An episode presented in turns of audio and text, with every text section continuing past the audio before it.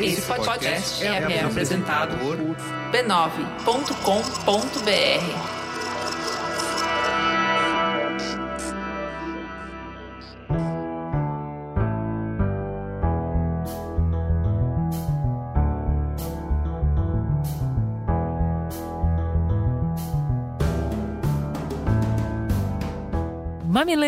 e mamiletes, bem-vindos ao nosso encontro semanal para praticar o diálogo. Eu sou a Juva Lauer. Eu sou a Cris Bartes e esse é o Mamilos, o podcast que faz jornalismo de peito aberto. Eu queria começar esse programa agradecendo as pessoas que se preocuparam com a minha rinite e minha solidão no programa da semana passada. Eu já estou bem melhor e novamente acompanhada pela minha parceira. Vamos juntos!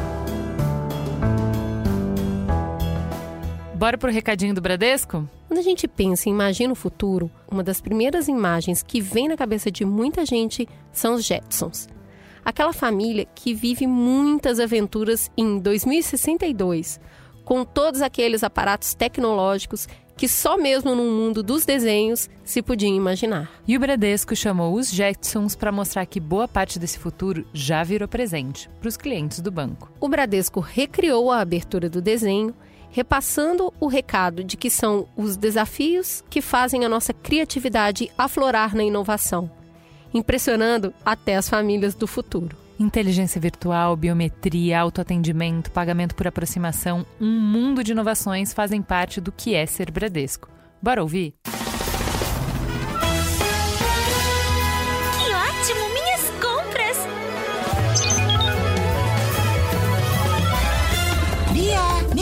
Saldo?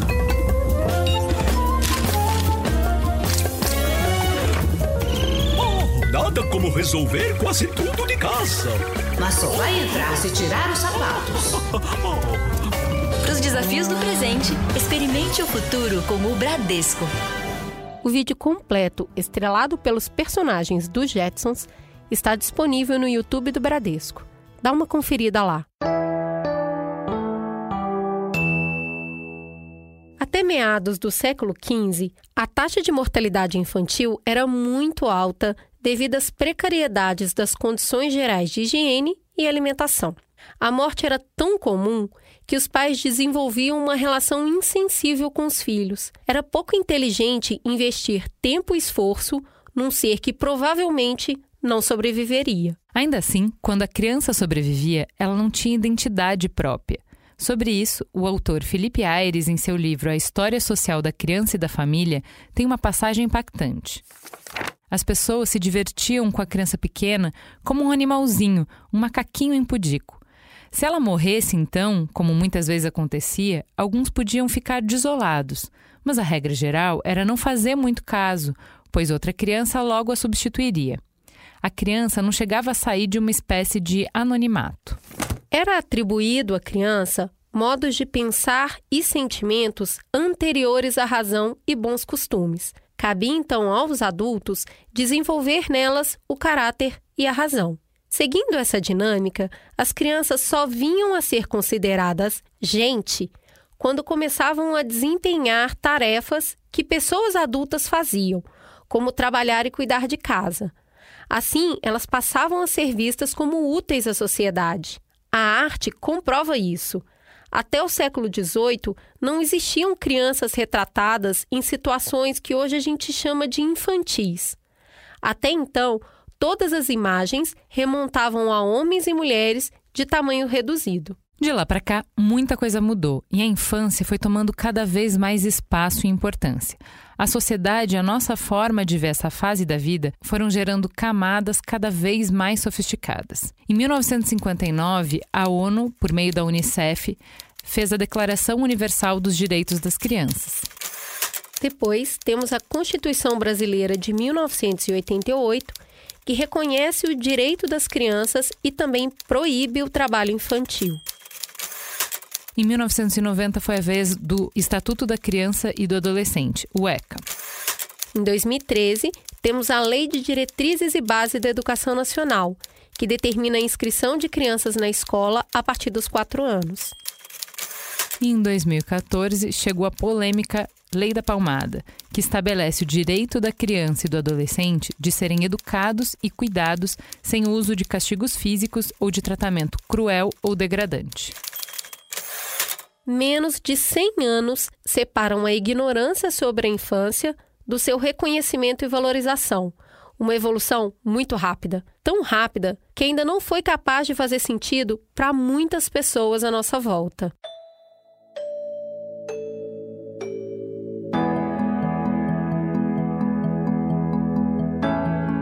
Quem aqui não tem um avô ou uma tia que fala: No meu tempo, criança tinha responsabilidade, trabalhava muito. Criança não tinha vez, pai e mãe que mandavam. Criança boa é criada na rédea curta. Essa última trazendo até a ideia de criança como animal que a gente tinha há séculos atrás. Poucos ouvintes devem ter escapado das chineladas, correadas ou mesmo aquele único beliscão que ardia que era uma beleza.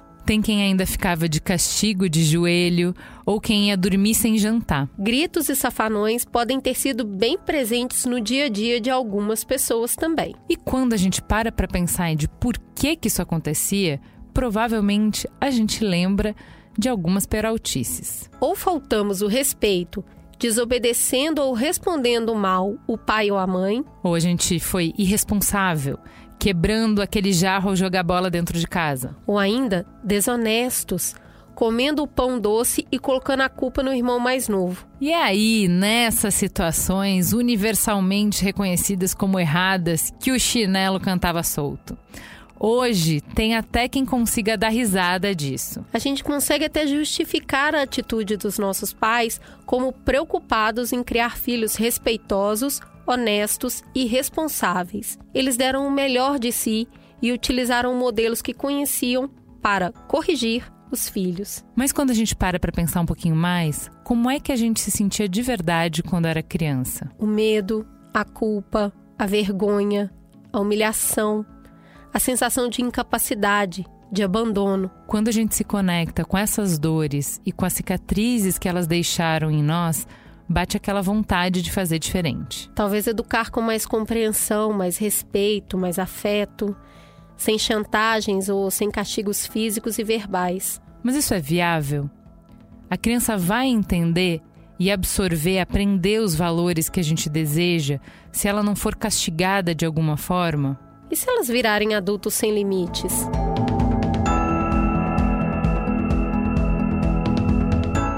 E é aí que a gente chega na pergunta central do programa de hoje. Dá para romper com esses ciclos de punição na criação das crianças?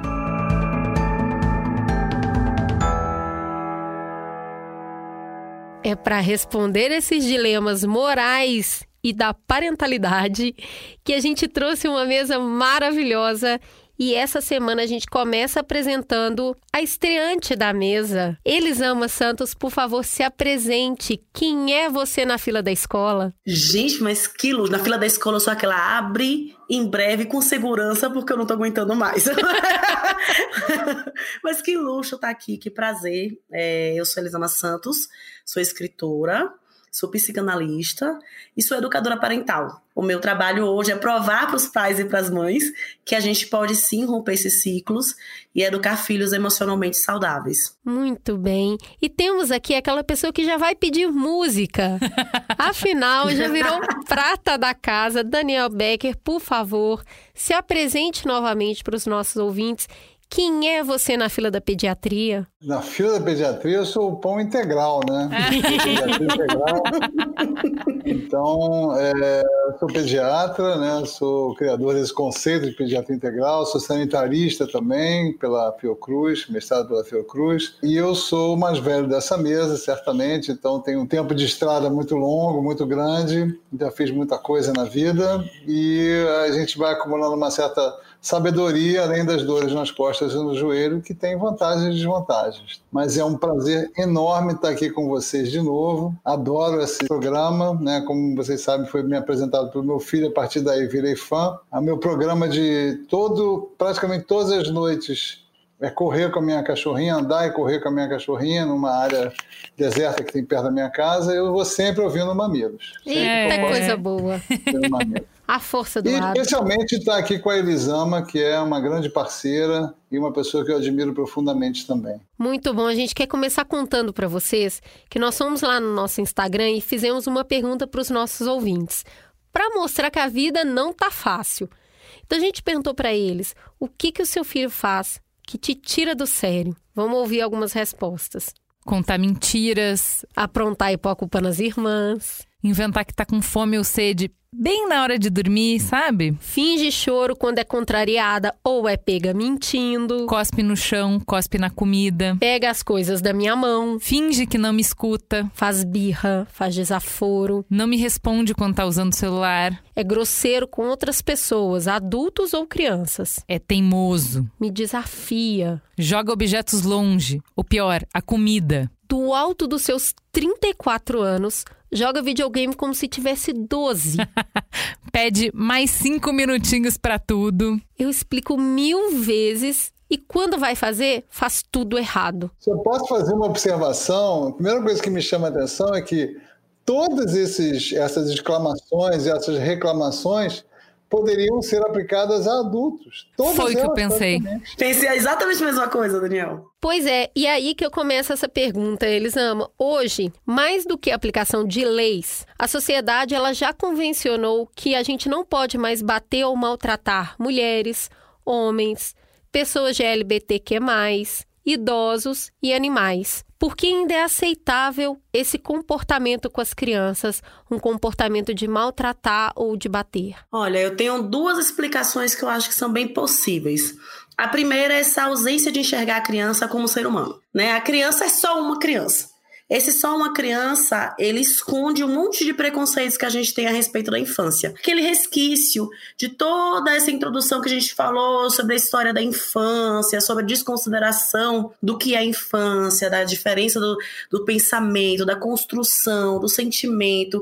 Então, assim, você não enxerga a criança como alguém que sente de forma semelhante a você. Então a gente desconsidera isso. Nossa sociedade é adultocêntrica, então é a sociedade que foca no que o adulto quer, no que o adulto pensa, no que o adulto faz, exclui completamente as crianças, né? A criança que chegou depois ela que se adapte, esquecendo que aquela criança, ela é uma peça muito importante na construção da nossa sociedade, né? E o meu outro ponto é que nós esquecemos como foi a nossa própria infância. A gente se desconectou do que doeu. E aí, desconectado do que doeu, a gente consegue repetir muito rapidamente os comportamentos, sabe? Porque no dia a dia, você não lembra o que aconteceu na sua infância e você foi responsabilizado e responsabilizada pela dor que você viveu. Então a nossa geração foi uma geração que cresceu ouvindo: você tá me pedindo para apanhar. Você tá me pedindo um motivo para você apanhar, né? A gente não ouvia isso, não. Tô rindo, mas tô nervosa. Então a gente cresceu ouvindo, te bati, mas a culpa foi sua, né? Então, mesmo quando o adulto reconhecia que ele passou de um limite, a culpa era nossa. Então, é muito difícil para essa geração que recebeu a culpa por absolutamente tudo se responsabilizar pelo que sente. E aí a gente não tá falando só de infância, não. A gente tá falando que a gente faz isso nos nossos casamentos, com os nossos amigos, a gente não se responsabiliza pelo que a gente sente. Então, quando eu bato no meu filho, quando eu brigo com meu filho, quando eu surto, ah, não, é porque ele é impossível, ela é impossível. Eu não, não reconheço, não enxergo que é porque eu tenho dificuldades de lidar com a minha frustração, com o meu medo, com a minha raiva, e aí eu explodo. Porque nenhuma criança chega a um ponto que ela é incapaz de aprender. Nossa capacidade de ensinar, ela tem limite. E tudo bem. Não é um problema a gente ter limite. Eu acho que isso é importante a gente falar agora no comecinho, que nós não estamos falando de seres humanos perfeitos, sempre fofos, sempre calmos e pacientes. Minha gente, eu sou, desde muito nova, conhecida como uma menina brava. Eu tenho calma tatuado no braço. Uma pessoa que tatua calma no braço, convenhamos, não é uma pessoa naturalmente calma, né? Mas a gente está falando desse reconhecer o meu limite. A gente não aprendeu a fazer isso. E aí eu quero provar, naquele momento que o meu filho está me desafiando, entre aspas, que quem manda sou eu. Que é o momento de, como adulta, eu respirar e me afastar e falar: olha, não tenho condições de resolver isso agora, vou me acalmar aqui e eu volto pra gente conversar. Porque tem um limite. Essa história que a gente só tem amor para oferecer para os filhos é uma mentira deslavada. A gente sente raiva, sente ódio, sente mágoa, sente ressentimento. E é essencial assumir isso. A maternidade, a paternidade, ela não é feita só de amor. E eu preciso reconhecer o momento que eu não tenho mais nada de bom para ofertar para o meu filho. E a gente não aprendeu a reconhecer. Queria fazer uma observação em complementação ao que a Elisão estava falando que eu acho que, na verdade, a culpa de tudo é do Papa. Não do Papa Francisco, coitado, que é um cara tão legal, né? Mas eu diria que, fazendo, claro, uma brincadeira, a igreja, especialmente a igreja católica, né, nos tempos medievais, enfim, aí já chegando na idade moderna, eu acho que tem que olhar um pouco o caráter histórico, além do que o Felipe Arries fala, a igreja a igreja, a cultura da Europa medieval, especialmente dos países majoritários anglo-saxões, depois França, Espanha também, é, a igreja via a criança como um fruto do pecado né, fruto do pecado original, do coito entre homem e mulher. E como ela era fruto de, do pecado, ela nascia já uma pecadora, ela nascia já um pequeno demônio. Então a tarefa de pais e mães era domesticar esses filhos do pecado, evangelizar, purificar, santificar através da vara, através do castigo, né? Se você não fosse violento com esse ser potencialmente demoníaco, ele tomaria o poder na sua casa né, ele te, te enganaria, ele te, enfim, te suplantaria no poder. Então isso gera essa ideia de que se você não controlar a criança com uma disciplina brutal, ela vai acabar sendo o ser dominante. E eu acho que isso domina até hoje um pouco a nossa cultura, essa cultura adultocêntrica que a Elisama estava mencionando, né? Então, é uma, um paradoxo mesmo da nossa sociedade. O ser que é, ao mesmo tempo, o mais querido, né, o mais precioso da vida dos pais, é o ser em quem é mais fácil praticar a violência. Então vamos lá, Daniel, entra na conversa, porque aproveitando que a Elisama está falando que tem hora que a gente não tem mais o que oferecer, o que a gente mais escuta quando as pessoas tentam racionalizar por que, que elas chegaram nesse ponto é: gente, eu apanhei, eu tô aqui, ó. Ótimo, firme e forte. E se a gente for pensar, isso não é uma simplificação, né? A gente tem gerações e gerações e gerações de crianças que apanharam, que foram maltratadas é, e construíram tudo que a gente olha ao redor e reconhece como importante da humanidade. Então, a Constituição de 88 foi feita por adultos que apanharam na infância. É, o, os homens chegaram na Lua com cientistas e matemáticos e físicos e astronautas que apanharam muito na infância.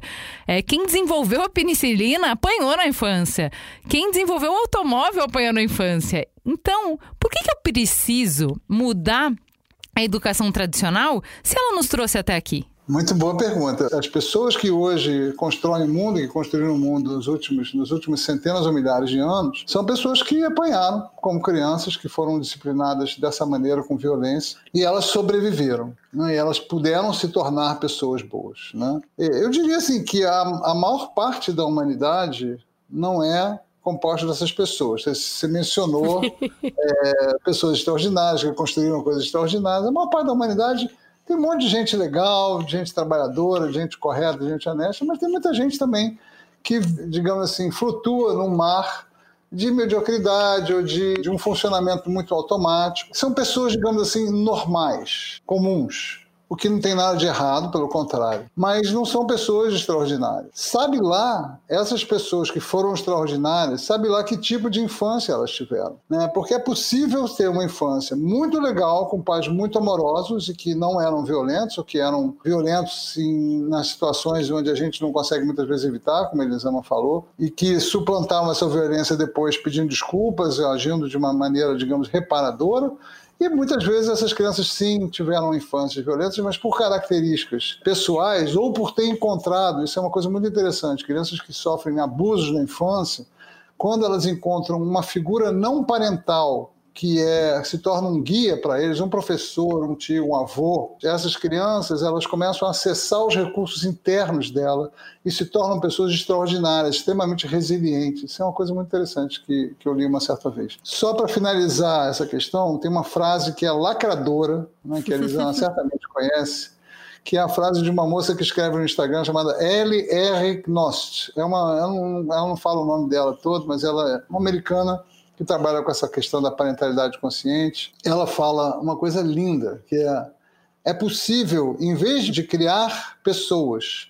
que sobrevivam à sua infância, se tornem pessoas ok, porque sobreviveram à sua infância, é possível criar pessoas extraordinárias por causa da sua infância. Eu acho que isso dá o tom de que a mudança é necessária, de que ela certamente que é possível sobreviver, é possível é, ser feliz apesar de ter tido uma infância difícil, uma infância sob a égide da violência, mas criar pessoas com uma educação respeitosa e não violenta certamente vai facilitar elas serem pessoas mais legais, mais felizes, mais extraordinárias quando forem adultos. Complementando o que o Daniel falou, porque é uma questão, é uma pergunta que eu escuto muito essa que a Ju fez, e a minha resposta normalmente vai assim: como é que você lida com a sua raiva? Como você lida com a sua tristeza? Como estão os seus relacionamentos? Porque a gente acha que, ah, não, as consequências é o trauma, né? Aquele trauma que paralisa, que eu não saio de casa, ou me tornei extremamente violenta.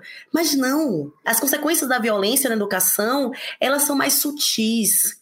Elas, elas estão na sua incapacidade de colocar limites. Porque a gente tem a tendência de falar, ah, não, a minha casa tinha limites muito rígidos. Limite de quem? Que limite que era apresentado? Você tinha limite? Você tinha voz? Aí a gente fica adulto e não consegue dizer não. Então, assim, como é que você lida com a sua raiva e com a sua tristeza? Eu dou palestra nos tempos de aglomeração e eu sempre perguntava para as pessoas, né? Quem aqui, quando tá triste, fecha os próprios olhos, se faz um carinho, ai, e fala: Nossa, eu tô fazendo o meu melhor e que fase difícil que eu tô vivendo. E as pessoas riem, como se fosse assim, que negócio esquisito. E aí eu pergunto: quem aqui, quando tá triste, Responde, fala para si mesmo: Nossa, mas como eu sou idiota. Eu mereço. Quem sabe na próxima eu aprendo. Eu só faço besteira, mas eu sou muito ridículo, ou ridículo mesmo. E todo mundo reconhece a voz. A gente não nasceu com essa voz opressora dentro da gente. Essa voz, ela foi presenteada, ela foi aprendida e treinada com a educação que a gente recebeu. Então, assim, a criança não vai deixar de amar papai e mamãe. Ela começa a deixar de amar ela mesma. Então a gente não sabe amar a gente mesmo. Nós temos uma, uma, geração que ou respeita o outro ou se respeita. Não consegue casar as duas coisas na mesma frase. Então, assim, a gente pode olhar, nossa, que incrível a gente chegou aqui. Mas aí essas pessoas que você citou, como será que eram os casamentos delas? Quais eram os vícios delas? Né? Como elas lidavam com quem discordava delas? Olha a internet, os comentários de internet aí mostrando a nossa maturidade. Né? Então, assim, tá aí tá no sutil a consequência do que a gente viveu na infância. Eu queria continuar nesse assunto, porque tem outra coisa também que você deve escutar bastante, que é eu não espanco meu filho. Não é isso. Eu dou um grito, às vezes eu dou um tapa. É só para ele sentir e aí ele parar o comportamento ruim. Se a gente está falando aqui muito de bater e muito do físico, para onde que vai esse lugar que você está falando que é muito psicológico? De que tipo de violência que a gente está falando? Que às vezes não está ligada necessariamente só ao bater, então, ou às vezes é um tapa só, mas é muita coisa dita também. Expande esse universo para a gente, por favor. Olha, toda vez que eu tento conseguir algo com meu filho, através da culpa, da dor e do senso de obrigação, eu tô sendo violenta. Então, cada vez que eu falo, ai, faz isso pra mamãe ficar feliz, amores. Não vamos botar. Ó, não é meio pesado? Minha felicidade no colo de uma criança de 2, 3, 4, 5, 6, 10 anos. Você é responsável pela sua felicidade. Seu filho ou sua filha não nasceu para fazer você feliz. Olha que coisa legal, né? Da gente parar para começar a aprender. Nossos filhos não nasceram para isso. Então, assim, cada vez que eu desconsidero aquele ser humano como um ser humano, eu estou sendo violento ou violenta. E essa ideia de que a gente precisa ser violento para que o outro aprenda, ela virou a forma que a gente se trata. Virou o nosso próprio discurso interno e só aumenta. Então, assim, meu filho se comporta mal. O que é que ele está sentindo? Deixa eu ensinar ele a lidar com esse sentimento. Essa visão de que, ah, não, mas é para ele parar o comportamento, ela é imediatista. E educação é um projeto de longo prazo. Não é sobre me obedecer agora, nesse momento. Os pais chegam para mim e elas falam assim, falam assim: como é que eu faço para ele me atender? Como é que eu faço para ele eu? Eu, eu, eu, eu. Cara, educação não é sobre você. Como é que esse ser humano vai conseguir lidar com essas situações no futuro? Eu preciso expandir as minhas perguntas, mudar as minhas perguntas, para que eu chegue em lugares diferentes, sabe? Então, toda vez que eu tento culpar, tento fazer com que a criança me atenda por chantagem emocional para me fazer feliz, toda vez que eu ignoro aquele ser humano, eu estou sendo violento. Tem algumas é, ferramentas que vocês podem nos dar para ajudar a navegar por essas águas tão tumultuosas mais fácil. E uma delas é a noção de fases da criança. Quanto mais a gente entende o que está acontecendo dentro da cabeça da criança e no próprio hardware dela, né? O que ela está equipada para processar, qual é a capacidade dela de lidar com o mundo, com o outro, com os desejos dela, enfim melhor a gente consegue fazer isso que você falou, que é não ser violento. E aí eu queria que vocês me ajudassem com isso, é, ajudassem a, a gente separar melhor, que acho que é uma coisa que eu e a Cris a gente fala desde, desde que a gente começou a ser amiga, a gente divide muito coisa de mãe com filho, assim, ah, Benjamin tá me enlouquecendo nisso, Tatá tá me enlouquecendo nisso. É como é que eu entendo quando é que é a hora de colocar energia, que é isso aqui precisa ser corrigido, isso aqui precisa ser trabalhado, isso aqui precisa ser desenvolvido, e quando é só uma fase, eu só tenho que ter paciência, é só esperar. Falei pra Cris, ela falou: Nossa, fala isso para eles, que assim.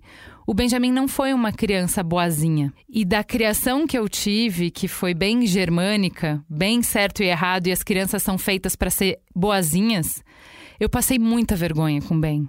Muita vergonha. E hoje eu consigo falar isso e reconhecer e dar espaço para isso, sabe? Eu passei vergonha, porque a expectativa que eu mesma tinha é que meu filho comesse o que eu ponho no prato, dormisse na hora que eu falo, obedecesse todo mundo, que ele fosse uma criança dócil, que ele fosse uma criança boazinha. Apesar de toda a minha vergonha, passar por cima dele me doía mais. O Benjamin sempre é, foi muito firme no que ele queria, me enfrentou muito.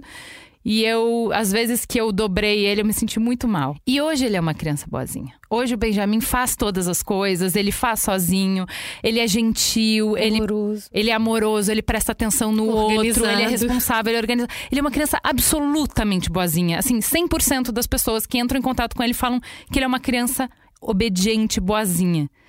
E aí eu queria que vocês falassem sobre isso, que às vezes, sabe, você querer que uma criança de 3 anos entenda o tempo, responda, preste atenção nas necessidades dos outros. É apenas impossível, gente. Não é uma questão de educação. Ela não tem equipamento para isso nos ajudem com isso, porque eu tenho certeza que assim como eu não tive paciência com ele com três, hoje eu também não tenho com as coisas que de oito anos ele não tem capacidade para fazer. Continuo tentando ensinar para ele coisas que ele não é capaz de entender com oito anos. Olha, eu posso, como pediatra, eu posso traduzir um pouco essa questão. Assim, começando pelo recém-nascido, né? Aquele recém-nascido que chora muito, ele certamente está te manipulando. Ele está fazendo manha. Ele quer te enganar. Na verdade, não precisa de nada. Ele está chorando porque ele quer te enganar. Ele quer aquele peito mais.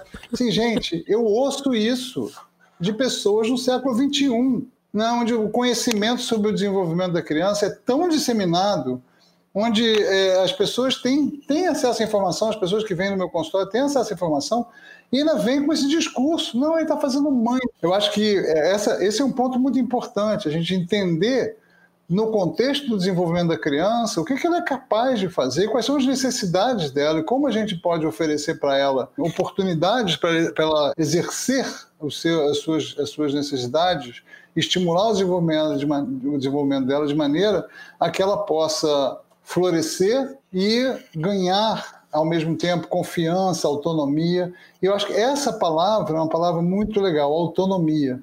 Eu acho que existe um, uma busca permanente do ser humano por autonomia. Nós nascemos muito imaturos ainda, né? não somos aquele cavalinho que sai do útero da mãe já andando, a gente fica dependente muito tempo por causa da, da questão da estrogestação, a questão da, da, nossa forma bípede e da mulher ter o quadril estreito, aquilo que a gente já sabe. Então, como a gente é muito dependente, nós temos uma busca permanente por autonomia. Isso é uma coisa importantíssima a gente saber, né, para os ouvintes também, que a função executiva, que é a função que regula as emoções, que controla os impulsos, né, as reações às emoções muito fortes, que organiza né, a sua a sua atividade, o seu cérebro, que organiza o seu tempo, que absorve rotinas, que absorve tarefas. Essa é, essa é a última função que se, envolve, que se desenvolve completamente no ser humano. Só vai acontecer no final da adolescência. Ela vai se desenvolvendo ao longo da infância. Mas uma criança que fica, que, que encara uma frustração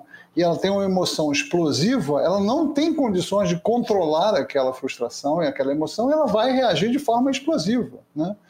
Então a gente tem que entender isso e ajudá-la a se acalmar, ajudar. Eu sempre falo que a birra é uma oportunidade de estimular a inteligência emocional, porque você pode ajudar a identificar a emoção, é, a espelhar a emoção para ela. Você está muito zangado, Pedrinho, você está muito, muito chateada, Sofia. Né, você mostrar, inclusive fazer uma encenação, porque muitas vezes ela não vai entender o palavreado, mas ela vai entender se ela vem em você essa emoção e ajudá-la a entender que uma coisa é a emoção que ela está sentindo, que é sempre válida, e outra coisa é a reação, que essa você pode ajudar a modular essa reação. Mas então, em cada etapa do desenvolvimento vai ter essa, essa forma da gente agir, e por isso é tão importante a gente estudar um pouco, a gente entender o desenvolvimento infantil, a gente ouvir é, educadoras como a Elisama, que faz um trabalho lindo nesse sentido, né, escreveu um livro maravilhoso, é Educação Sem Violência, e é, ajudar a criança em cada etapa. E, e, eu acho que talvez essa palavra, essa busca da autonomia, oferecer à criança a oportunidade de exercer a sua autonomia, é algo que faz com que ela seja muito mais aprazível. Se, se a gente consegue fazer com que ela tenha oportunidade de exercer a sua autonomia, ela vai ser mais feliz, ela vai ser mais tranquila. E a cada momento da vida, existem oportunidades para ela exercer essa autonomia de acordo com a sua etapa do desenvolvimento que ela está. Elisama, mas aqui, Juliana também trouxe uma coisa na fala dela que também vem na minha fala e na maioria dos pais, que é essa vergonha do seu filho não se comportar do jeito que de alguma maneira você acreditou que deveria ser. Então, eu lembro de uma, uma crise, assim, de, de frustração que a Tata teve no supermercado comigo. É, foi, ficou muito marcado isso para mim e para ela. E de repente ela queria abrir uma caixinha, a caixinha não abriu. E assim, foi como se ela tivesse sido demitida. Ela teve uma reação muito explosiva, ela chorou, ela gritou, ela berrou, ela jogou coisa no chão, ela deitou no chão e as pessoas olhavam para mim assim, eu fiquei muito constrangida, muito, muito constrangida. Eu não sabia o que fazer, eu fiquei completamente perdida, me senti muito exposta. É, o que, que os pais fazem com a vergonha que a gente tem quando o filho não corresponde ao que essa sociedade da performance, que ela já começa muito na infância, né? O andou cedo, o falou primeiro, o já saiu da fralda, o é obediente e bonzinho. O que, que a gente faz com isso? Nossa, tem tantas portas abertas na minha cabeça aqui que eu vou tentar organizar da melhor forma possível. Mas olha, a gente tem aí alguns pontos que são muito importantes. O primeiro deles é que uma criança não nasce sabendo lidar com sentimentos. Então, nós não estamos acostumados a educar os nossos filhos emocionalmente. E aí você está acostumado a falar, filho, isso é um celular. A gente fala, a gente liga. Mentira, né? Ligar e atender é a última coisa que a gente faz no celular. A gente manda mensagem, a gente olha na internet, a gente joga, faz um monte de coisa. Isso é uma água, isso é um fone de ouvido. Mas você não fala com seu filho o que você está sentindo é raiva. Acelera o coração, né? Dá essa vontade de bater está triste, meu amor. A tristeza dá esse aperto no nosso peito, às vezes um abraço ajuda. Então o que, que eu faço? Eu olho para uma criança e falo: não pode bater. É uma regra, ok, muito boa, verdade, não pode bater. Mas o que, é que ela faz com o coração acelerado? Com os músculos tensos, com a boca seca, com aquela corrente elétrica dentro do corpo dela. A gente não fala para ela o que fazer com isso. Então você dá a meta e fala: atinja a meta, meu amor. Se vira. Entende? Então, assim, primeira coisa é reconhecer que nesse dia que a Tatá tentou abrir uma caixa e ela não conseguiu. Ela sentiu um nível de frustração tão grande que ela não deu conta. E aí ela jogou no chão. E quem de nós, às vezes, não tem vontade de jogar as coisas longe, gente? Que adulto não tem vontade de pegar aquela coisa que não funcionou e jogar lá no meio da, da, da mata, jogar no chão, pisar dez vezes? E tem quem assim. faça. E que às vezes não faz. Então, assim, é reconhecer que aquilo dali é uma criança sendo humana e que a minha função enquanto adulto é orientá-la a lidar com os sentimentos dela. Porque ela não nasce sabendo. Assim como ela não nasce sabendo ler e escrever. Mas eu acho normal ensinar o meu filho a ler e escrever. E eu não acho normal, não faz parte da nossa cultura, ensinar essa criança a pensar nos sentimentos, a lidar com a raiva. Então, eu ensino a lidar com a faca e não ensino a lidar com a raiva. A faca só vira arma por quê? Então, assim, a nossa ausência de falar das emoções, emoções são tabu na nossa sociedade, faz com que a gente não consiga assumir a responsabilidade de educar nossos filhos emocionalmente. E aí, quando eles demonstram emoção, mexem num lugar muito profundo da gente. Porque assim, como que ele tá fazendo isso se eu não faço? Eu sempre falo para os pais que quando você fala para o seu filho, não precisa chorar, você está dizendo, eu que tenho tanto motivo para chorar, não estou chorando, você vai chorar por causa de uma bobagem dessa? Então não precisa chorar, fala muito mais da minha lágrima presa do que do meu filho. Então, assim, um, a, a criança ela é um ser altamente emocional eu não aprendi a lidar com as minhas emoções. Vem esse serzinho que não diferencia necessidade física de necessidades emocionais e me sacode inteira. Eu não sei lidar com isso. E quando faz isso no mercado, mexe com tudo que eu acreditei sobre mim, porque veja bem, o meu filho não é só ele. Quem ele é define quem eu sou. Eu sou a mãe da criança que mentiu, a mãe da criança que bate. Você era a mãe da criança que estava jogando tudo no chão. E você sabe que antes de ter filhos, você arrogantemente passou por uma criança chorando e pensou: filho meu, nunca. Total. E aí, quando a criança chora, ela vai nesse lugar nessa definição do que seria uma boa mãe ou um bom pai, que é completamente equivocada que esquece tudo que a gente faz, tudo que a gente precisa fazer com a criança. E eles amam, o que é que eu faço com essa vergonha? Respira e acolhe essa vergonha. Eu vou focar agora no meu filho. Tem uma frase que é atribuída ao Nietzsche, que eu não sei se é dele mesmo, mas que eu adoro, que diz assim: aqueles que dançavam foram considerados loucos pelos que não escutavam a música.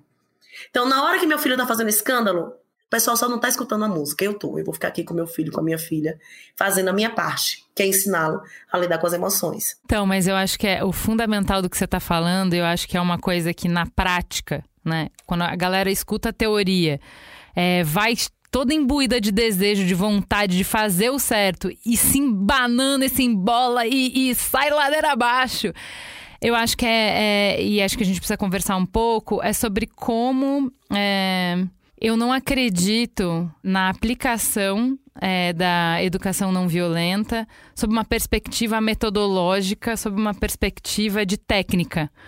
Porque eu sou assim, sou racional, eu, eu, chego no mundo através da lógica, então eu vou ler um livro e eu cheguei cheia das regrinhas de que, que era para fazer para o meu filho. E aí você não dá conta na regra, na moral, né? Olha, gente, é errado bater, é errado isso, você tem que acolher, você tem que isso. Você, você simplesmente é, trocou um sistema pelo outro e aí você se embanana, você não dá conta. Primeiro, porque vem o impulso da força da inércia, de, do que você está acostumado, do que está na sua pele, no seu sangue, como reagir às situações. E segundo, porque você não tem essa ferramenta dentro de você. E aí eu queria que vocês falassem um pouco sobre a importância de, primeiro, o pai se tratar, se ouvir, se acolher, se respeitar, para que ele possa então oferecer isso para o filho. Eu não acredito que dá para a gente ter uma educação não violenta sem antes a gente curar as nossas feridas. Elisama estava falando ali, né? Não, porque aí o que, que você faz com a sua raiva? Miga, nem, eu não sei, não tem nem vocabulário para lidar com a minha. E aí? Pois é, e aí é esse exercício de enxergar essa minha dificuldade e de ter compaixão pela minha dificuldade. Eu tenho o meu processo. E tá tudo bem. Eu não tinha que saber nada. Eu reconheço o lugar que eu tô, meu ponto de partida, não aprendi. E aí, tem um conceito do mindfulness que eu amo, que é o conceito de curiosidade gentil. Que eu exercito a curiosidade sobre mim. Eu não sei como é que eu lido com a minha raiva, então eu vou experimentar. Primeiro, como é que eu sinto raiva? Onde que minha raiva chega primeiro? É meu coração acelerado? É minha boca seca? No meu corpo, onde é que ela chega?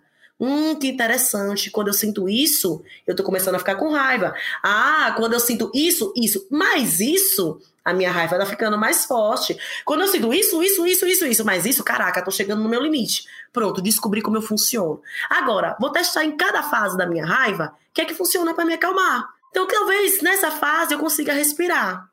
Né? Tem gente, saiu um estudo recente falando que falar para criança, para qualquer pessoa com raiva, bater, fazer coisas físicas para lidar com a raiva não ajudava e a pessoa permanecia com raiva, que a pessoa tinha que respirar. Amor, dependendo do meu nível de raiva, se você me mandar respirar, eu vou me segurar para não mandar você para quê? Para um lugar bem bonito e florido no mundo. Cara, não me manda respirar quando eu tô com raiva, que eu vou ficar pé da vida com a sua cara, sabe? Então, como é que funciona para mim? Para de se comparar, esquece, não tem mais mamãe e papai para te comparar com a priminha nem com seu irmão. É você com você. Porque educar é transbordar, minha gente.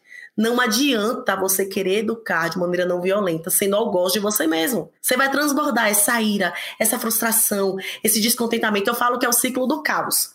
Você agiu de uma maneira equivocada, de uma maneira que você não queria, daí você sente uma culpa enorme, daí você fica frustrado, frustração é raiz de raiva, olha lá você gritando de novo. Né? Você entra nesse ciclo do caos. Como é que eu quebro isso? Compaixão por mim pela minha história de vida. A teoria não sangra, a teoria não paga conta, a teoria não tem boleto. Né? Então, assim, como se encaixa na minha vida? E eu acho que também tem uma outra forma da gente lidar com isso, né? É, certamente com essa autocompaixão, eu acho que com terapia, enfim, com reflexão, mas é, eu acho que a gente vai errar, a gente vai fazer, vai explodir, a gente vai explodir e vai, não vai ser uma vez, vai ser muitas vezes. Porque nós fomos criados assim, isso está muito incrustado, nós estamos em gramas na nossa alma dessa forma de criação mais violenta. Então você vai reproduzir isso, por mais que você esteja tratado, medicado até.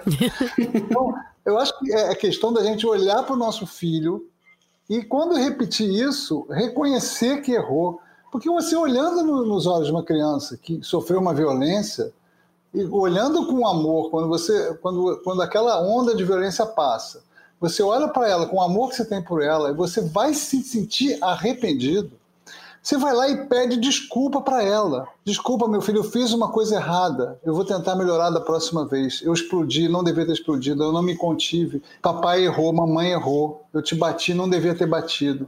Isso vai aos pouquinhos, eu acho, criando uma transformação, essa possibilidade de se redimir né? e aprender com o próprio erro.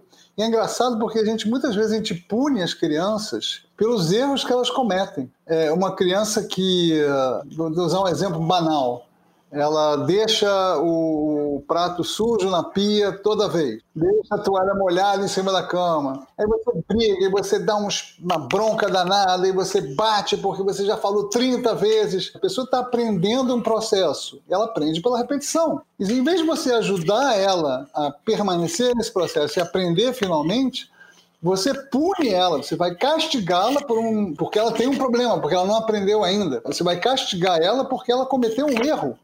Olha só, erro é a forma mais fácil da gente aprender coisas na vida. Se você fica com medo de cometer um erro porque você vai ser castigado, você vai parar de tentar. Você vai parar de tentar aprender e tentar se modificar. Isso vai se vai se refletir na tua vida como adulto. Você vai evitar experiências fundamentais para você você tem medo de errar. Então, no mínimo, nós temos que aprender com os nossos erros e permitir que os nossos filhos também aprendam com os nossos erros. E a possibilidade de se redimir junto a eles, eu acho que ela é muito curativa ela ajuda muito nos dois lados do processo, tanto a nós quanto a eles. Ah, e tem só um detalhe, para complementar o que o Daniel falou. Quando você for se redimir para o seu filho, por favor, não fala, mas você também. Porque aí, cara, você fez tudo errado. Você pegou, falou, botou a culpa na criança, ela é coautora do que você fez. Esquece o mais você também. É você com você, é o que você fez. Pois é, Lisão, mas aí a pergunta fica: se a gente, os adultos criados com uma disciplina tão diferente, ou a gente acreditando que a gente precisa manter um controle ali sobre os filhos, é, para eles se tornarem adultos re respeitosos e responsáveis, esse estilo de disciplina aqui que a gente está falando, ele não pode soar muito permissivo ou frouxo.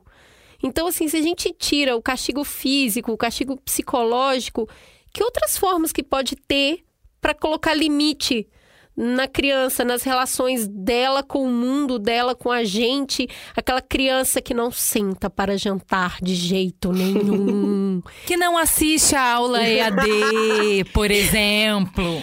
Aquela criança que vai deixar o prato sujo na pia pela milionésima vez. E aí eu tiro os instrumentos que eu tô acostumado tô falando, mas parece que não tá surtindo efeito nenhum. Não parece permissividade? Olha, eu acho que a confusão que a gente faz, a não violência com falar fofo, ela é esse equívoco da dualidade que a gente vê em tudo na vida, né? Ou é uma coisa ou é outra. A permissividade, ela é uma ausência de limites. Você imagina assim, o autoritarismo, que é o que a gente foi educado, é um quadrado bem apertadinho. Você aperta a criança ali.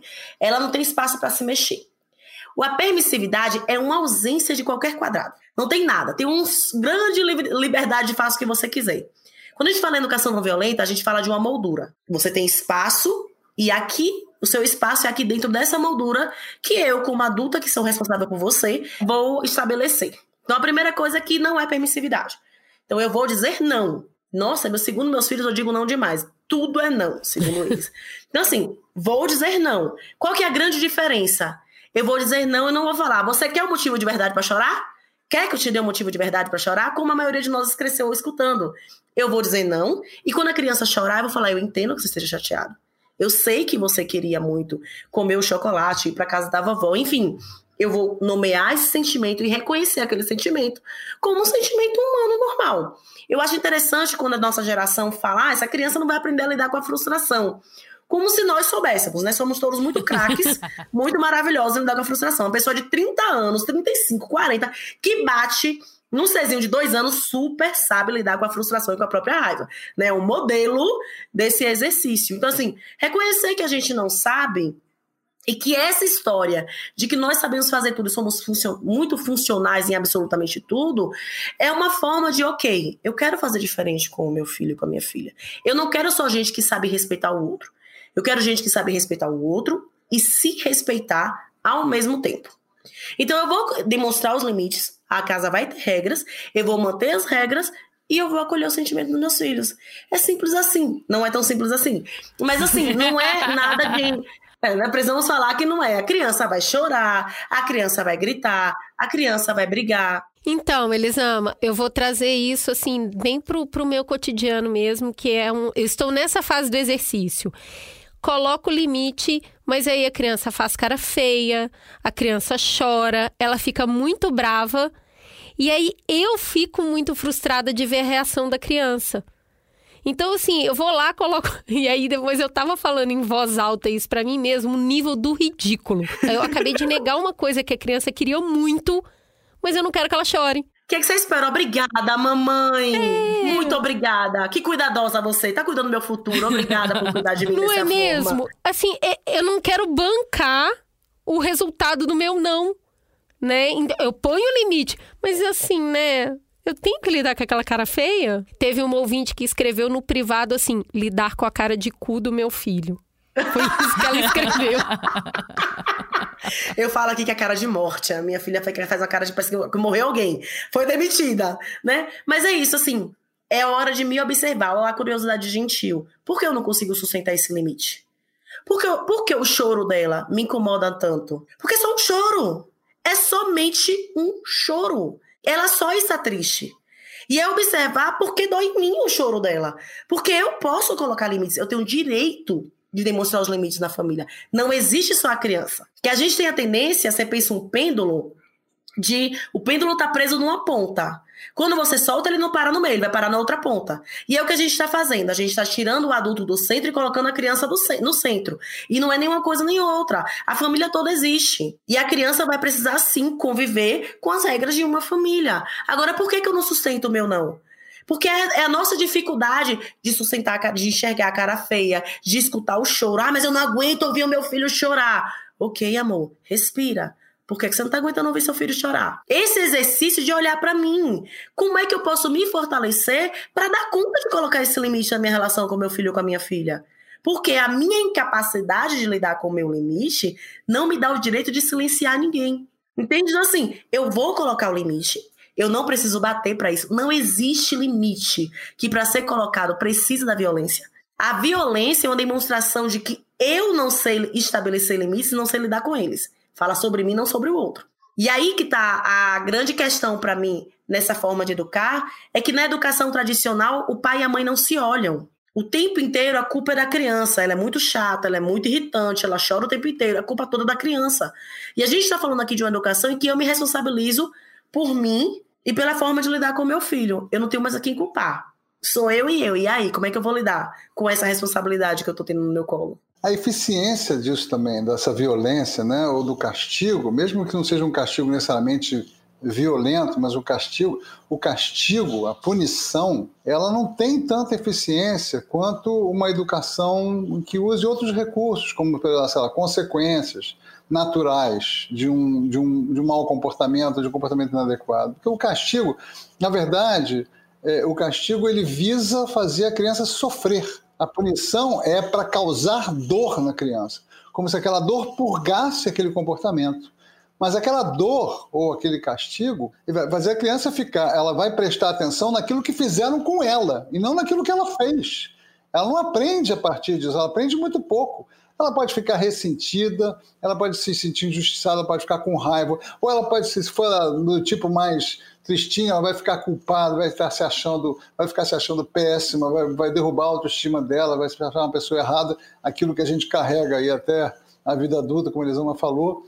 E existem formas mais, digamos, inteligentes. É claro que é muito difícil usar esses recursos na hora que eles, que eles são necessários, né? na hora da reatividade. Na hora da reatividade a gente fica impulsivo também, o nosso córtex pré-frontal ó, vira lá para dois anos de idade também. Né? Por mais amadurecido anatomicamente, funcionalmente ele desaparece. Né?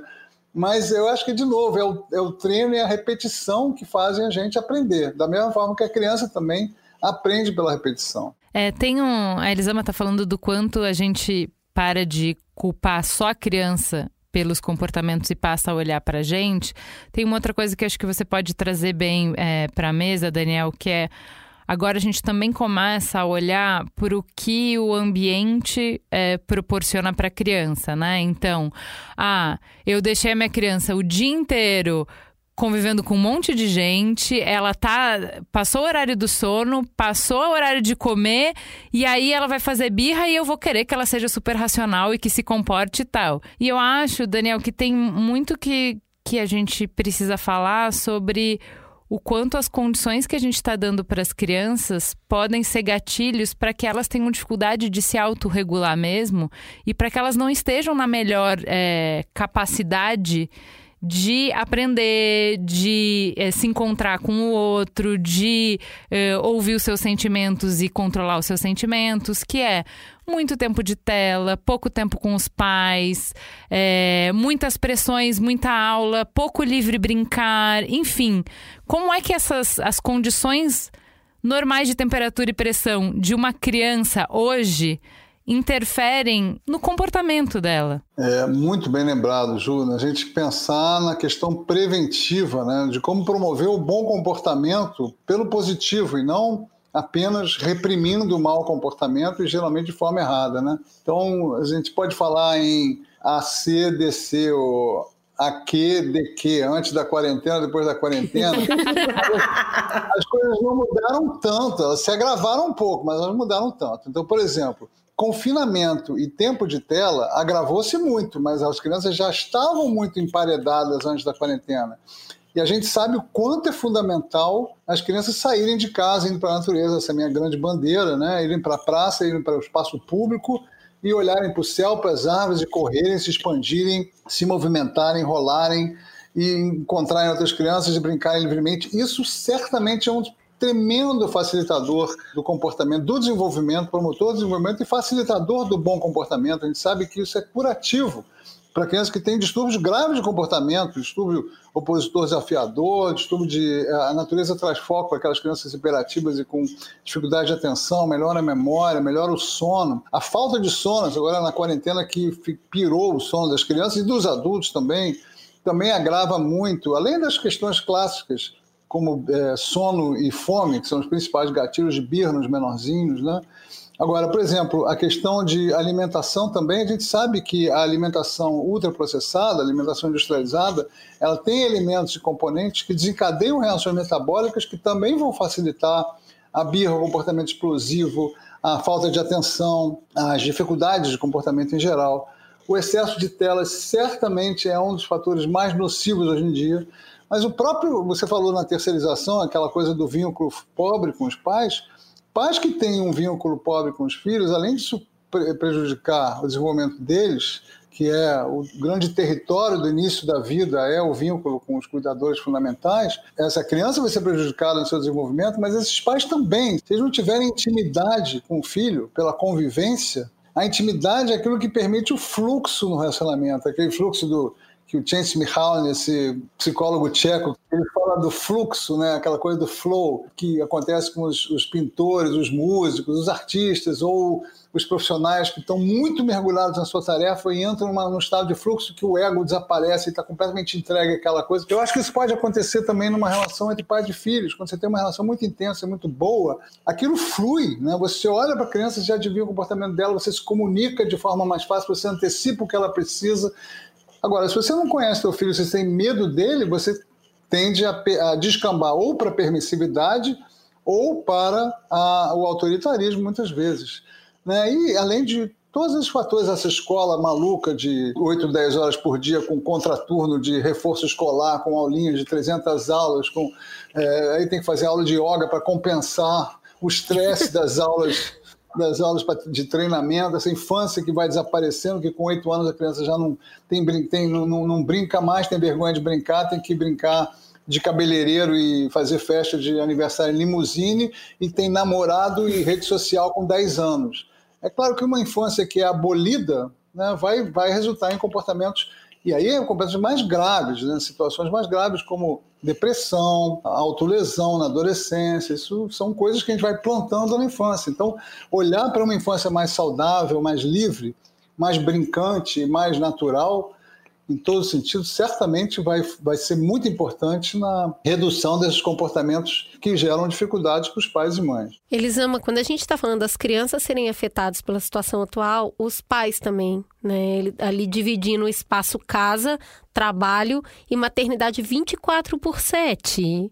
É uma experiência nova para mim isso. Eu sou mãe em tempo integral real oficial. É muito raro um momento que eu não estou com as crianças. Como que a gente lida também com esse a gente está no limite do limite também os pais. Aí vem o programa do Mamilos me falar que eu vou ter que também rever isso, sabe? Eu também vou ter que rever a forma da educação e que eu não posso pôr de castigo Conta pra gente um pouquinho de ferramenta mesmo, assim, para onde eu posso olhar se eu quiser rever isso, sabendo que eu também tô cheio de limite, eu também tô muito cansado e eu também vou ter que passar por um processo de aprender a lidar com as minhas próprias emoções. Olha, o, Dan, o Daniel falou uma coisa muito importante que é a conexão, né? Eu acho que existe um exercício de conexão comigo e de conexão para que depois que eu me conecto comigo, eu consiga me conectar com o outro. A gente não seleciona a emoção que eu vou desligar quando eu me entorpeço. Então, assim, aí não tô afim de sentir tristeza, né? Não tô afim de ficar triste, vou tomar uma cerveja, vou comer, eu vou, não, vou pensar nisso agora, não, porque eu não tenho tempo para chorar agora. Então, cada vez que a gente faz isso, a gente não tá entorpecendo só a tristeza. A gente está entorpecendo a nossa capacidade de nos conectarmos com o outro. Você imagina, vai no dentista. O dentista vai anestesiar sua boca. Você não vai sentir se ele mexer nos seus dentes. Mas você pode comer, tipo assim, aquele bolo incrível, aquele doce fantástico, aquele prato maravilhoso, e você também não vai sentir o sabor. O que, é que aconteceu na quarentena? Nós entramos em contato com emoções muito duras. Quem não viveu um luto agora na quarentena? Quem de nós não viveu luto? Quem de nós não teve um projeto que não foi para não foi a vida, né? Não foi para o mundo porque chegou a quarentena?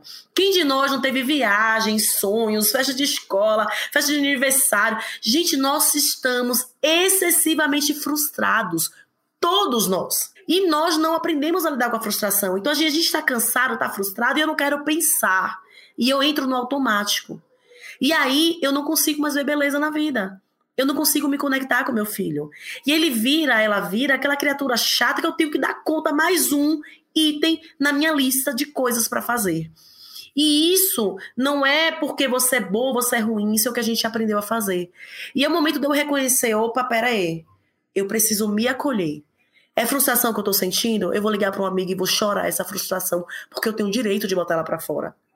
Eu vou botar aqui no meu dia a dia coisas que me dão energia. Que, qual foi a última vez que você escutou aquela música? Que quando você ouvia com os amigos ou as amigas, você fazia, ah, minha música!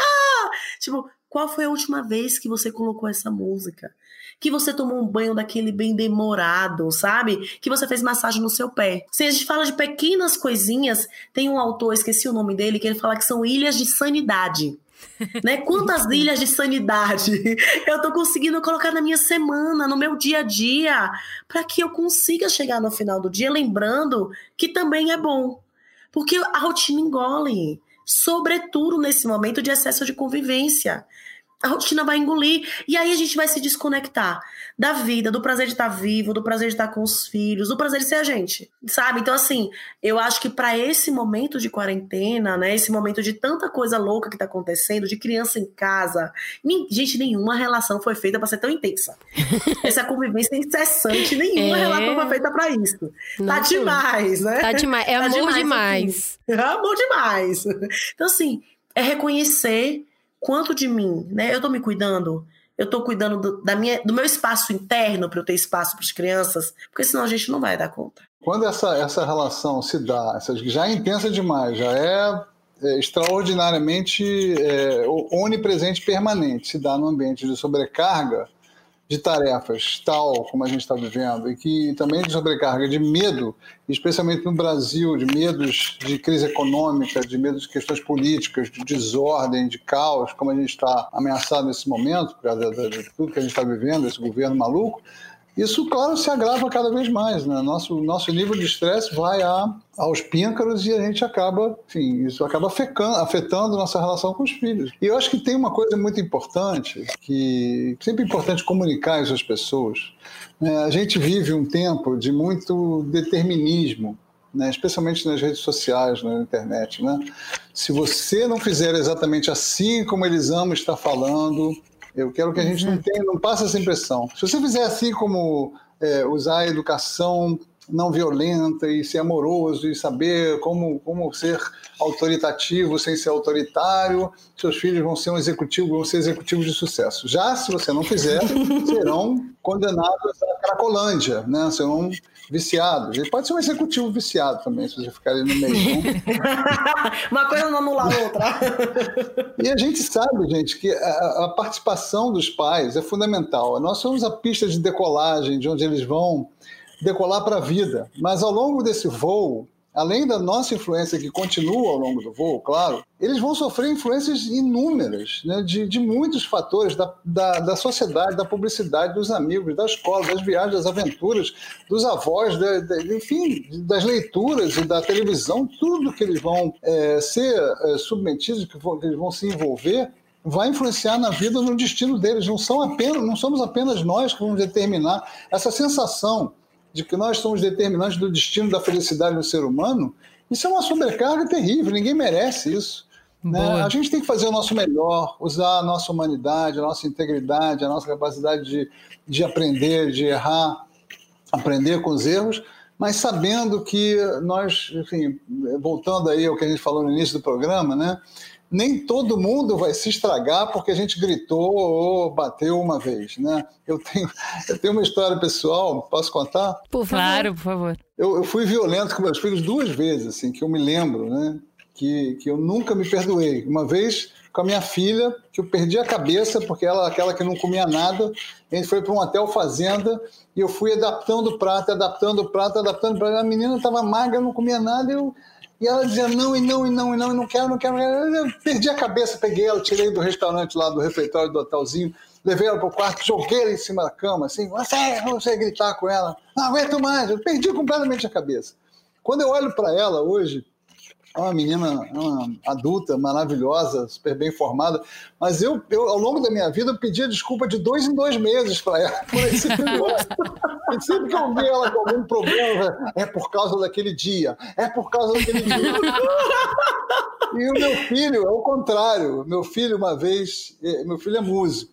E uma vez, quando ele ia ter a primeira aula de piano dele, a gente combinou tudo com ele. A professora estava com câncer, sendo tratada com quimioterapia. Ela ia lá em casa com aquele lencinho, aquela cabeça raspada. Ela dava uma aula para minha filha e ele ia pela primeira vez, ele tinha 7, 8 anos, ia fazer metade da aula, ia ser para ele. Tudo combinado, tudo certinho. A Ana fez a aula dela, foi embora, disse, agora é você. Ele assim, não vou. Mas como assim? Está combinado, a gente combinou. Não vou, não quero. Mas por quê? Não quero. Sete, sete anos, não quero, não ia. Ele era daquele assim que fazia uma cara totalmente de. Eu tenho um exemplar desse em casa. Mas não foi de jeito nenhum.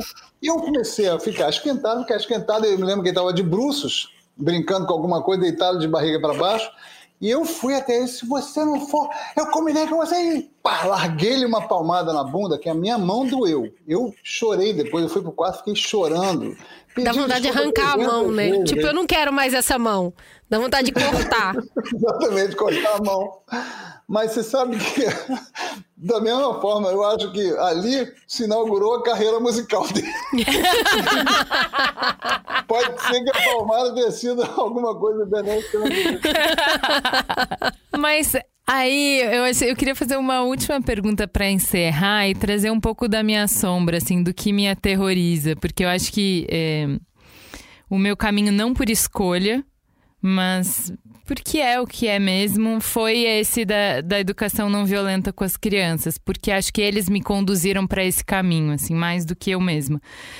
E eu acho que o medo que me acompanha em todas as etapas disso, por eu ter me distanciado muito do que eu recebi de herança, não vão dar gente. Vão ser folgados, vão, não vão ter fibra, né? Então, eles amam que você fala de comparação, de não a violência física, mas é, dessa educação pela humilhação, né? Não tá bom, você não sabe, você é burro, você é isso, você né? É, essa educação me fez ser uma pessoa obstinada, me, ser, me fez ser uma pessoa que sou que vou atrás de resultado. Sempre fui uma pessoa de alta performance, independente do que estivesse acontecendo na minha vida.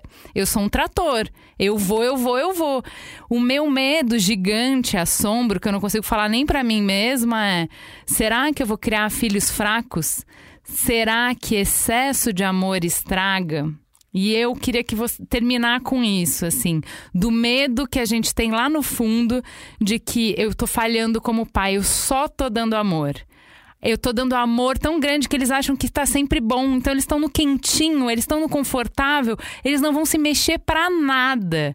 Eu posso estragar por excesso de amor? Existe tal coisa como excesso de amor?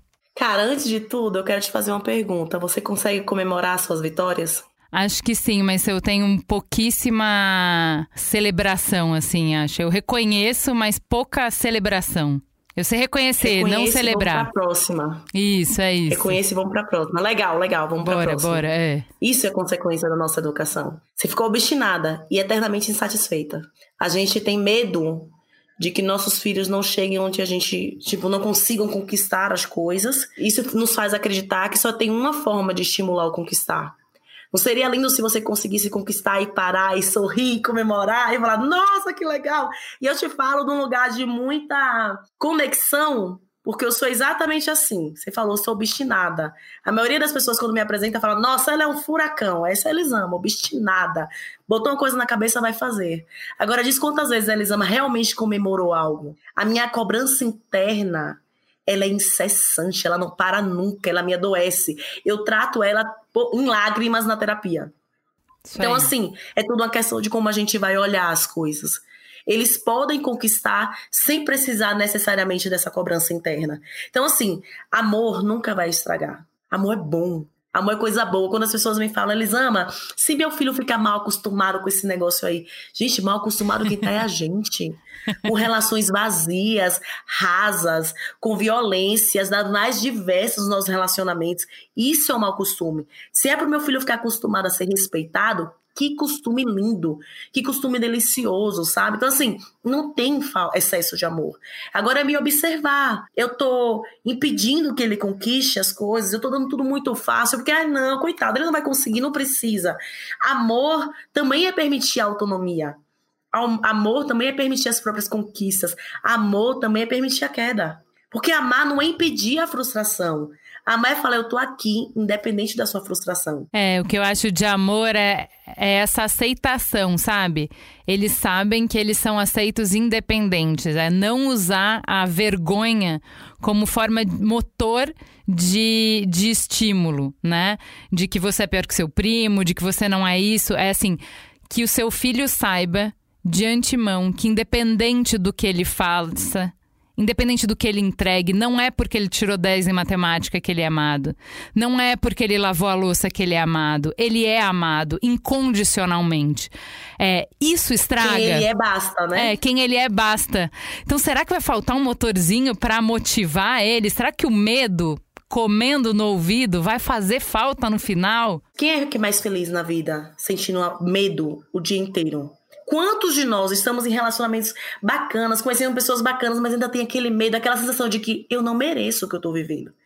Eu não mereço esse reconhecimento profissional. Eu não mereço esse amor. Eu não mereço essa pessoa bacana. De onde vem isso?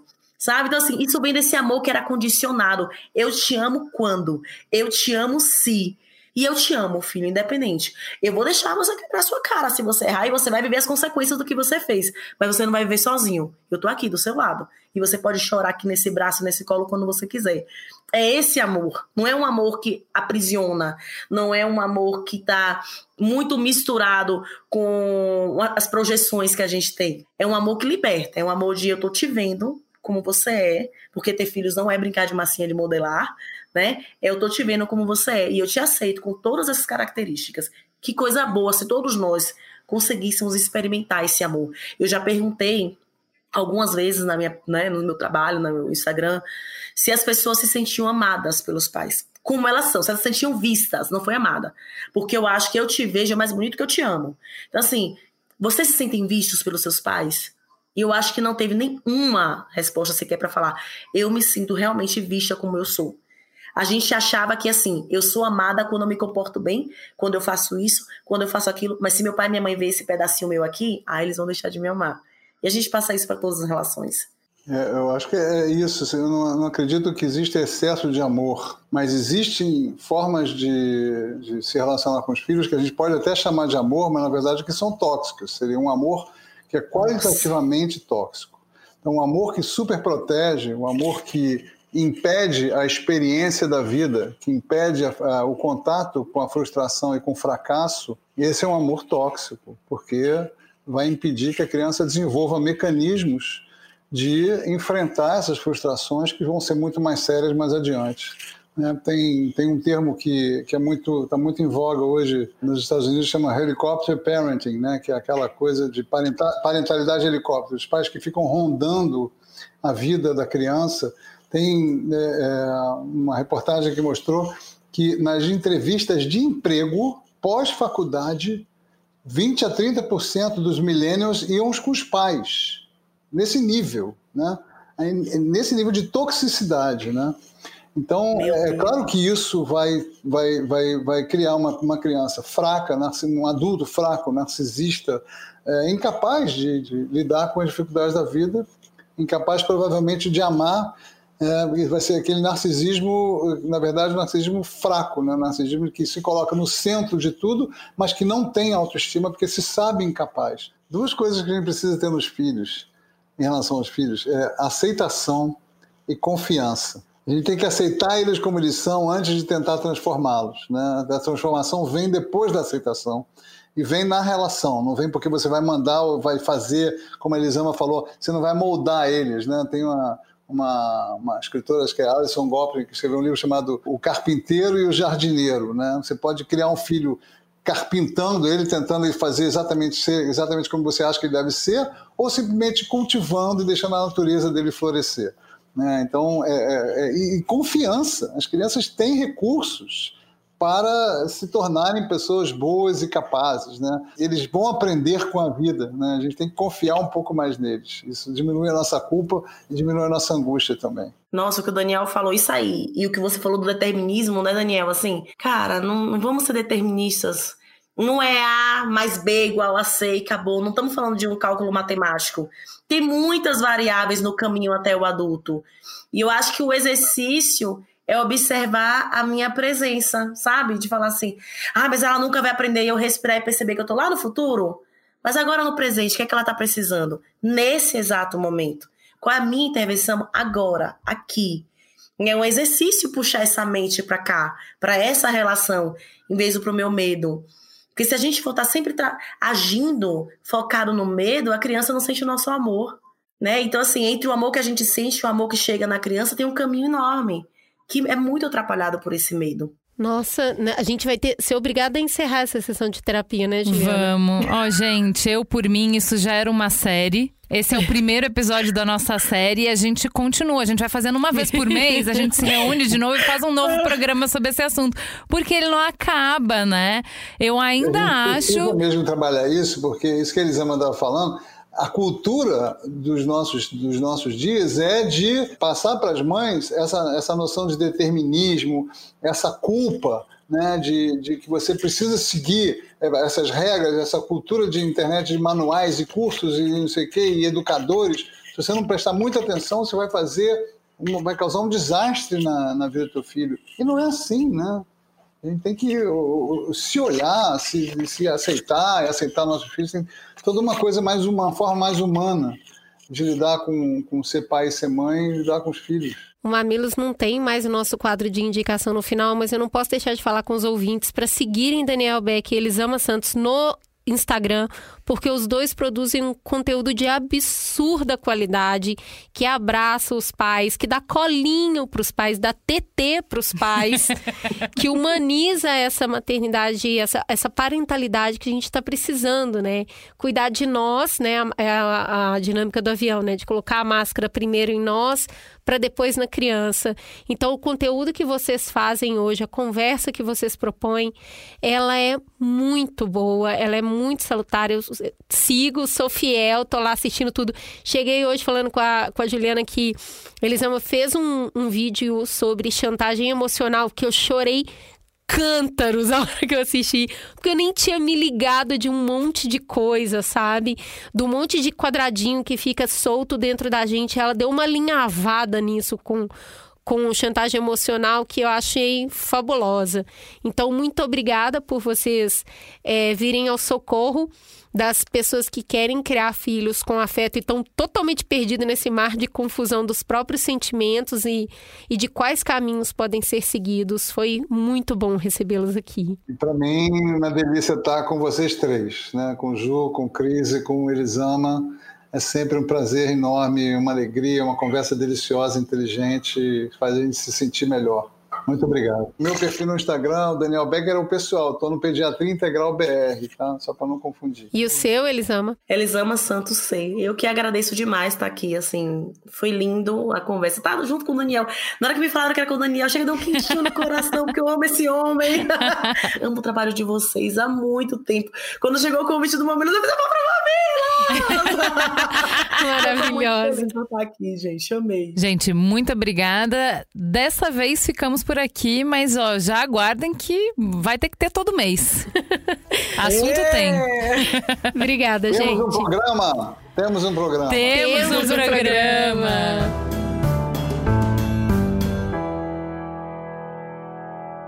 Bora pra síntese? Bora. E aí, Cris, o que, que você achou desse programa? Menina, eu acho que a síntese desse programa é escute este programa. escute novamente. Cara, foi uma experiência muito legal, a começar pelo entrosamento de todo mundo que estava na mesa, mas é, nós duas que estávamos antes de começar o programa conversando sobre isso, tivemos que segurar o choro várias vezes, né? Foi extremamente tocante. A gente sempre acha que vai fazer um programa sobre crianças e no final vira sempre um programa sobre adultos. É, eu fiquei muito apaixonada pela conversa. É, eu fiquei obviamente com gostinho de quero mais, né? Claramente com Oh. gostinho de quero mais. Eu quero muito um programa só pra falar das fases, É. sabe? Pra muito falar legal. assim, o que que uma criança tá passando quando ela tá com oito anos? Eu diria que é um programa sobre gerenciamento de expectativas. É isso, é sério. Pra, pra você ver assim, o que que dá pra você estimular, né? Cultivar. Eu achei muito bonita essa palavra deles, né? Do jardim.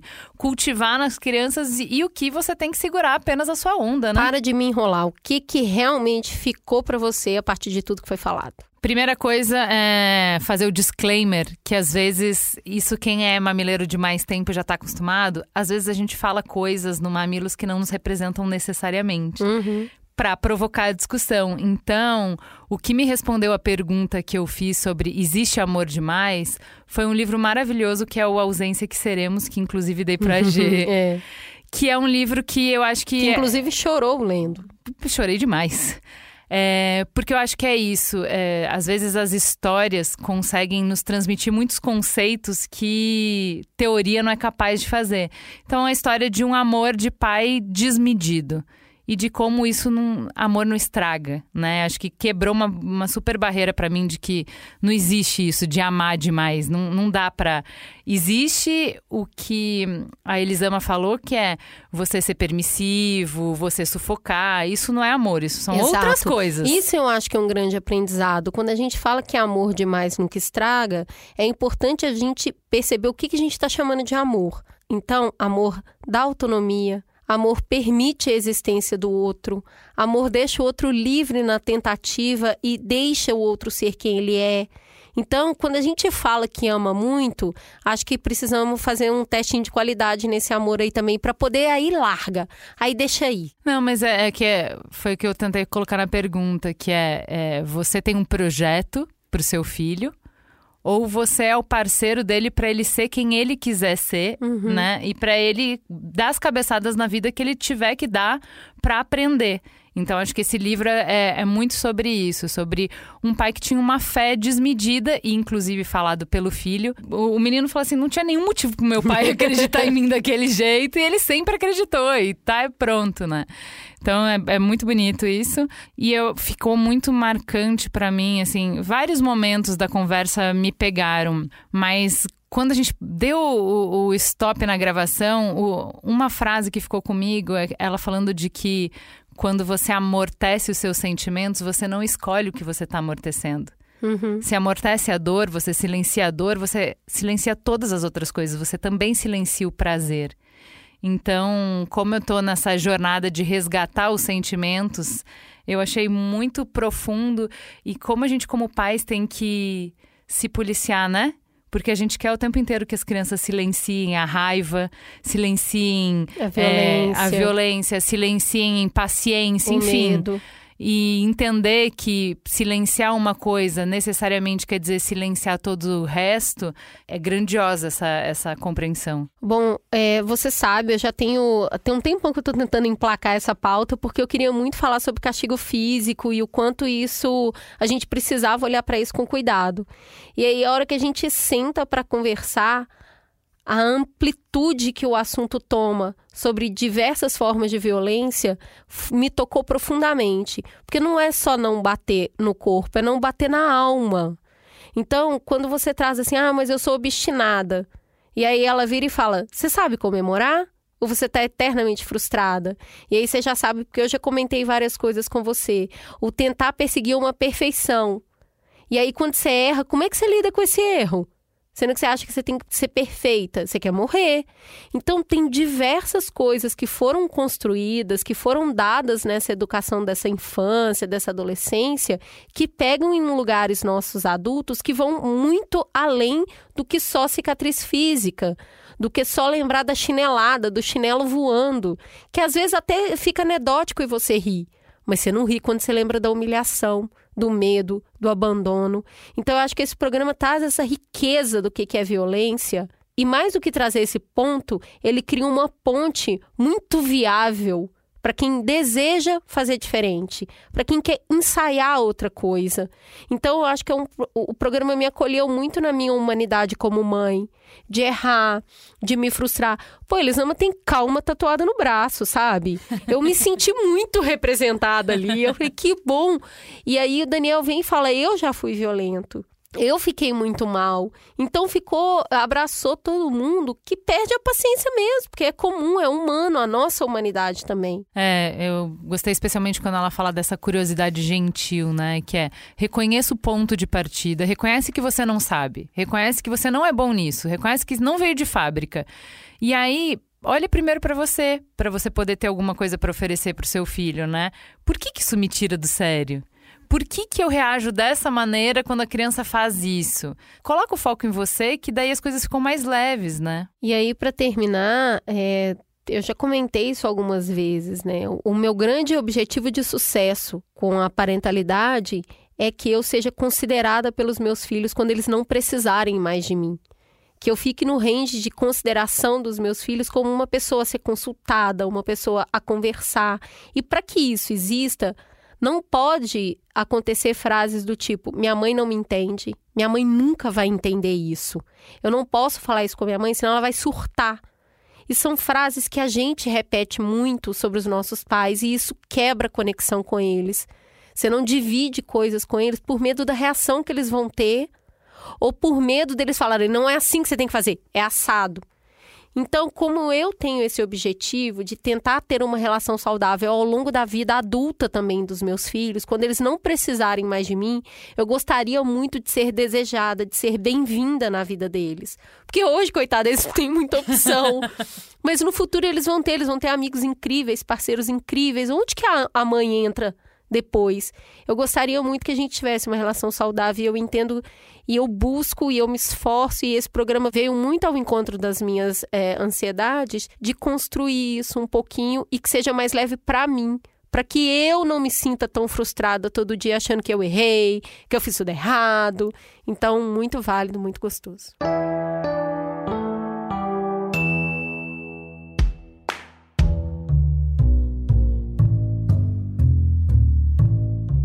E aí, Cris, senti que chegou a hora de lançar o último desafio de Havaianas para a gente deixar nossa timeline mais alegre e mais divertida. Semana passada, a gente trouxe uma proposta.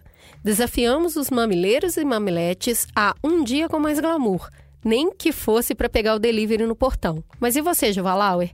Tá cabendo brilho na sua rotina? Ó, oh, vou dizer, hein? Quem assistiu minhas palestras ultimamente tá sabendo que eu tô botando perfume para fazer videoconferência, né? Porque, cara, a gente tem uma persona para cada momento, para cada performance que a gente tem, uma roupa para fazer a faxina, um sapato para é, sentar e correr com os filhos para brincar na pracinha, um penteado, uma maquiagem para ter um jantarzinho romântico, enfim. E às vezes, para transitar entre essas personas, a produção ajuda muito, né? Para encarnar essas personas. Com certeza. E eu garanto que dentro de cada um mora pelo menos uma pessoa que brilha, com ou sem ocasião. Então, mete aí essa Havaianas glitter no pé e bora trazer de volta esse glamour pessoal mesmo que pelas lentes de uma webcam. A gente, glamour para cada um tem o seu, né? Eu já falei, para mim é o dia especial, o dia que eu vou fazer uma palestra, é colocar o perfume, não importa se alguém tá sentindo o cheiro. Pode ser uma make incrível, capricha no delineador. Andei usando uns delineadores coloridos verde, é, azul, rosa pink. Tem gente que glamoura colocar um tubinho pretinho básico. Tem quem vista paetê, a Cris já me viu colocar vestido de paetê para reunião da firma. Totalmente. Acontece, tá? E tem quem consegue ser super elegante com uma camiseta. Tem dessas. Já deu para perceber, né? A gente quer descobrir o brilho de cada um. Então, posta a selfie do seu look home office eleganza extravaganza da semana e marca lá o arroba mamilospod no Instagram com a hashtag Dias com Mais Glamour. A gente quer ver cada uma dessas fotos iluminando a nossa timeline. É isso, meus amores. O seu glamour inspira o glamour dos outros. O Mamilos é uma produção B9. Apresentação de Juvalau e Cris Bartz, Coordenação geral: Carlos Merigo, Juvalauer e Cris Bartz. Direção: Alexandre Potashev. Produção: Beatriz Fioroto. Apoio à pauta e pesquisa: Iago Vinícius e Jaqueline Costa. Edição: Mariana Leão, com trilhas de Andy Lopes. Capa: Elô D'Angelo. Coordenação digital: AG Barros, Pedro Estraza e Lucas De Brito. Atendimento e comercialização: Raquel Casmala, Camila Maza e Thelma Zenaro.